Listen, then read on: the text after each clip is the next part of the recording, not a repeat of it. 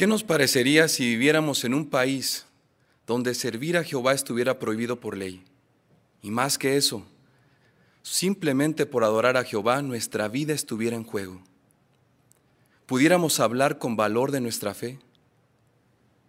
Estos casos se han dado en el pasado, se dan en nuestros días y se darán en el futuro.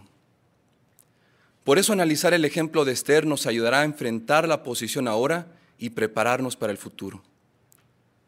Esther era una joven huérfana que estaba junto con el pueblo judío al que pertenecía, súbditos del imperio persa. El rey Asuero era su gobernante y con el tiempo Esther se convirtió en su esposa. Pero un cambio en los eventos mundiales pondría a prueba su fe al máximo. ¿Qué podemos aprender de su fe? Por favor, vayamos juntos al libro de Esther capítulo 3, los versículos 8 al 11. Esther capítulo 3, los versículos 8 al 11. Amán le dijo entonces al rey Asuero, Amán es el primer ministro del rey, un hombre de alto rango, y le dice, hay un pueblo esparcido y disperso por todas las provincias de tu reino, y sus leyes son diferentes a las leyes de los demás pueblos. Ellos no obedecen las leyes del rey, de modo que al rey no le conviene dejarlos en paz. Si le parece bien al rey, que se escriba un decreto para exterminar a este pueblo yo les daré a los funcionarios diez mil talentos de plata para que los ingresen en el tesoro del rey. Amán está promoviendo que se extermine al pueblo judío al que Esther forma parte. Versículos 10 y 11. Entonces el rey se quitó de la mano el anillo de sellar y se lo dio a Amán, el enemigo de los judíos, hijo de Amedata la Gaguita. El rey le dijo a Amán, la plata y el pueblo ahora son tuyos haz con ellos lo que mejor te parezca. A diferencia de otros reyes persas, Asuero no trata bien a los judíos y está probando el genocidio. Esto afecta a los judíos del imperio persa. Mardoqueo, un siervo del rey, está escuchando y cuando sabe de esto, le pide a Esther que hable con el rey Asuero e interceda por sus hermanos. ¿Cómo respondería Esther? Vayamos por favor al capítulo 4 de Esther, pero ahora al versículo 11. Y ella dice, todos los siervos del rey y la gente de las provincias del rey saben que hay una sola ley para cualquier hombre o mujer que entre en el patio interior del rey sin que él lo llame. Tiene que morir. Solo se le perdona la vida si el rey le extiende el cetro de oro. Y hace ya 30 días que el rey no me ha mandado llamar.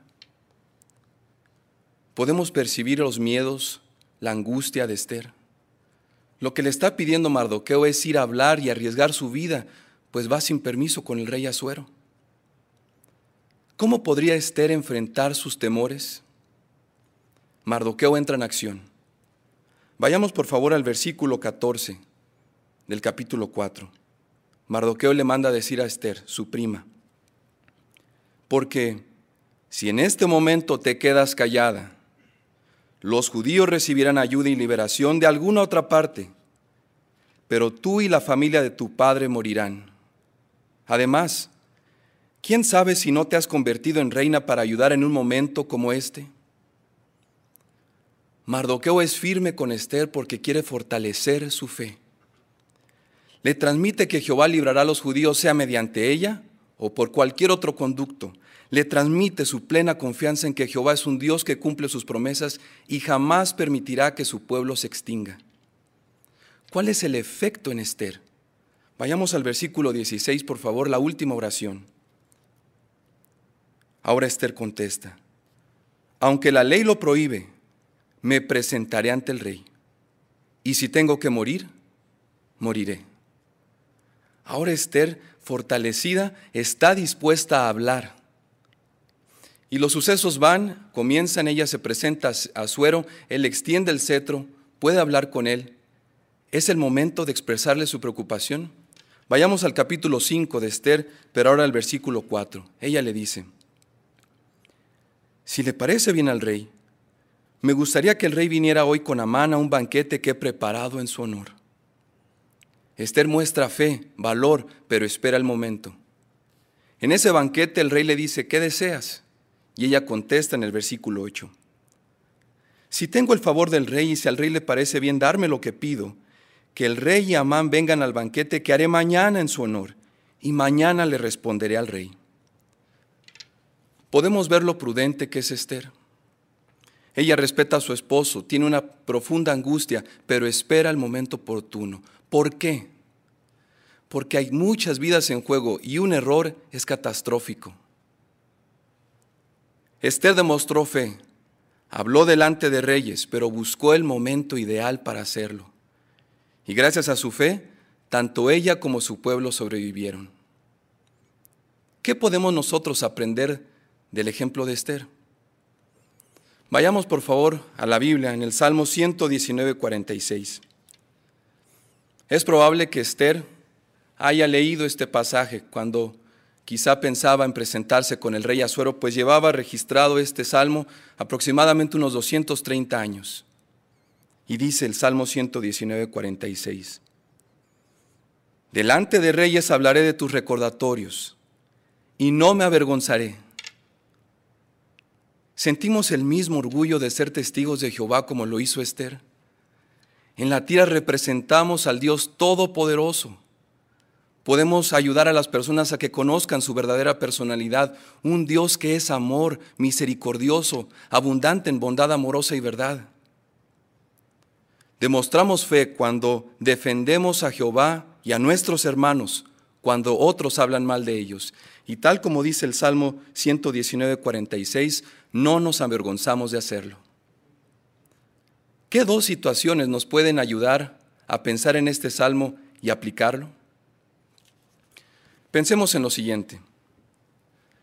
¿Qué sucede cuando en Internet alguien publica mentiras o información apóstata sobre Jehová, sus testigos, o publica comentarios que simplemente quieren llevar a una discusión? ¿Será el momento de hablar? Por favor, vayamos a la Biblia, a Eclesiastés capítulo 3, el versículo 7 en su parte B. Eclesiastés 3, 7 en su parte B. Hay un tiempo para quedarse callado y un tiempo para hablar. Así como Amán, hoy hay apóstatas que son enemigos de la adoración pura y dispersan mentiras sobre nosotros. Esther demostró fe, fue valiente al defender a sus hermanos, pero esperó el momento oportuno para hacerlo, fue prudente. En nuestro caso, no sería prudente entrar en debates con apóstatas, ni en persona, ni en foros de charla, ni posteando ningún mensaje, ni por ningún otro conducto. Este es el momento de quedarse callado. Pero hay una segunda situación en la que podemos aplicar el principio del Salmo 119, 46. Jóvenes, ¿alguna vez han dejado pasar la oportunidad de, de predicar y defender a Jehová y a sus hermanos en la escuela cuando están bajo ataque? Quizás se han detenido por miedo. Recuerden, Esther también tuvo miedo de morir por presentarse sin invitación ante el rey Azuero. Por eso, ¿qué les ayudará a ustedes a demostrar su fe? Por favor, vayamos a la Biblia, la primera carta de Pedro, el capítulo 3, el versículo 15. Primera carta de Pedro, capítulo 3, el versículo 15. Más bien, santifiquen al Cristo como Señor en sus corazones, siempre listos para presentar una defensa ante todo el que les exija una razón de la esperanza que ustedes tienen, pero háganlo con apacibilidad y profundo respeto. Este texto les ofrece tres puntos que les ayudarán a demostrar su fe. Primero, dice la Biblia, todo el que les exija una razón, esperen esa exigencia. Esther usó buen juicio para saber cuándo debería hablar. Y ustedes también pueden buscar el momento oportuno para dar testimonio. Recuerden que no tienen que hablar de la Biblia con todas las personas que se topen, como si estuvieran de casa en casa. Busquen esa oportunidad que se les presente, quizá en una tarea, un proyecto, una lección, o quizá un compañero directamente les pregunte por qué no participan en ciertas actividades. Aprovechen la oportunidad. Pero la Biblia agrega, siempre listos para presentar una defensa. Y aquí está el segundo punto. Esther preparó un banquete y escogió el momento oportuno para presentar su solicitud al rey Azuero. Si se preparan, se sentirán más seguros de defender sus creencias y a sus compañeros testigos en la escuela. Así que piensen en las posibles preguntas y en cómo responderían. Si es posible, lleven publicaciones, la Biblia, libros como los jóvenes preguntan, publicaciones que hablen sobre la creación y úsenlos cuando sea necesario. Lo que digan podrá fortalecer y animar a sus hermanos que estarán junto con ustedes ahí en la escuela. Pero el texto da una tercera razón y agrega, exija una razón de la esperanza que ustedes tienen. Esther dijo, aunque la ley lo prohíbe, me presentaré ante el rey, y si tengo que morir, moriré. Ella sabía que había riesgo, era una situación negativa, pero no por eso se detuvo de hablar. No den por hecho que sus compañeros siempre se burlarán de ustedes cuando hablen de la verdad. Es probable que a algunos les impresione lo que ustedes estén diciendo y les conmueva. Pero incluso si nadie responde favorablemente, no se desanimen. A Jehová le agradó que lo intentaron y síganle pidiendo en oración que les ayude a mostrar valor para demostrar fe. ¿Quién sabe si experimentarán personalmente la emoción de que alguno de sus compañeros se una a las filas de los adoradores de Jehová? Por eso, después de ver estos dos puntos, podemos percibir que Esther demostró fe y habló con valor para defender a sus hermanos. Nosotros también hablaremos para defender la reputación de Jehová y de nuestros hermanos cuando otros hablen mal de ellos, pero buscaremos el momento oportuno para hacerlo. Así como Esther en el pasado, en nuestros días siervos de Jehová han tenido que defender la verdad con valor ante tribunales o funcionarios de gobierno. ¿Cómo los ayudó su fe a hablar con valor? Escuchemos de primera mano. Y comenzaremos con nuestro hermano Juan Manuel Cruz, que tiene 21 años de bautizado y ha tenido la oportunidad de hablar ante funcionarios de gobierno. Hermano Cruz, ¿qué ocurrió para que tuviera que defender la verdad? En cierta ocasión, un funcionario de gobierno comenzó a cuestionar las actividades sin fines de lucro que realizaba la organización.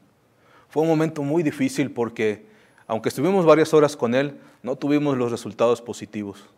Seguro fue muy estresante, pero ¿cómo le ayudó su fe a hablar con valor? La oración.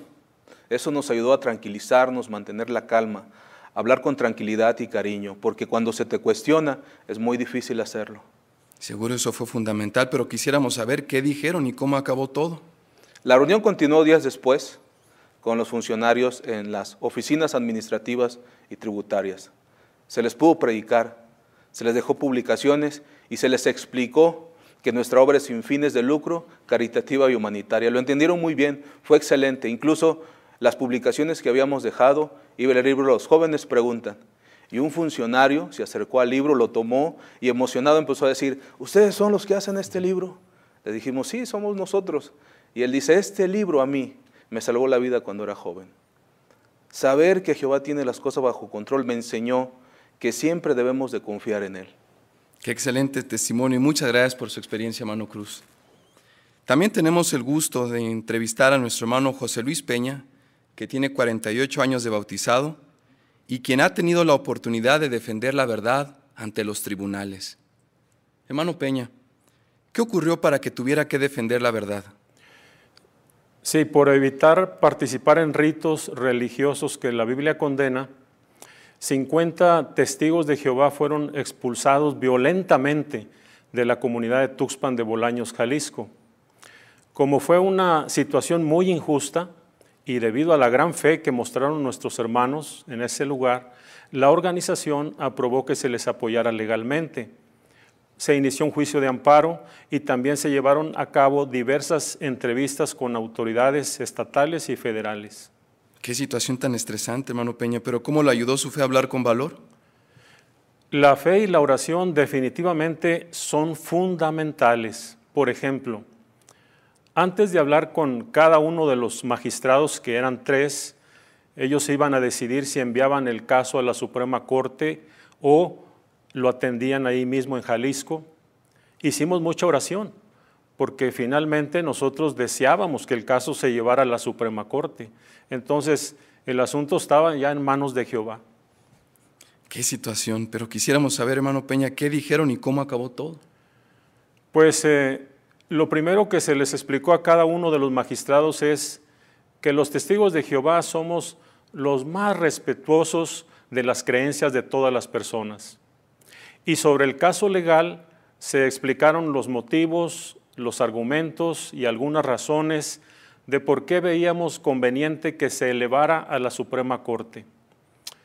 Ellos nos escucharon atentamente y pasó el tiempo, el resultado, ellos decidieron enviar el caso a la Suprema Corte.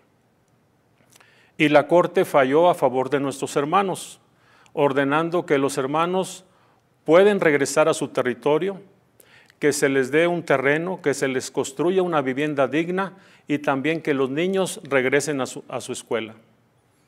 Muchas gracias, hermano Peña, por compartirnos ese poderoso testimonio y los excelentes resultados por hablar con valor. Así como Esther, estos queridos hermanos y muchos otros han hablado con valor delante de tribunales o funcionarios de gobierno. La fe y la oración son fundamentales para defender la reputación de Jehová y nuestros hermanos, y no se avergonzaron de hacerlo. Hemos analizado la fe de siervos de Jehová en el pasado y del presente. ¿Qué hay del futuro?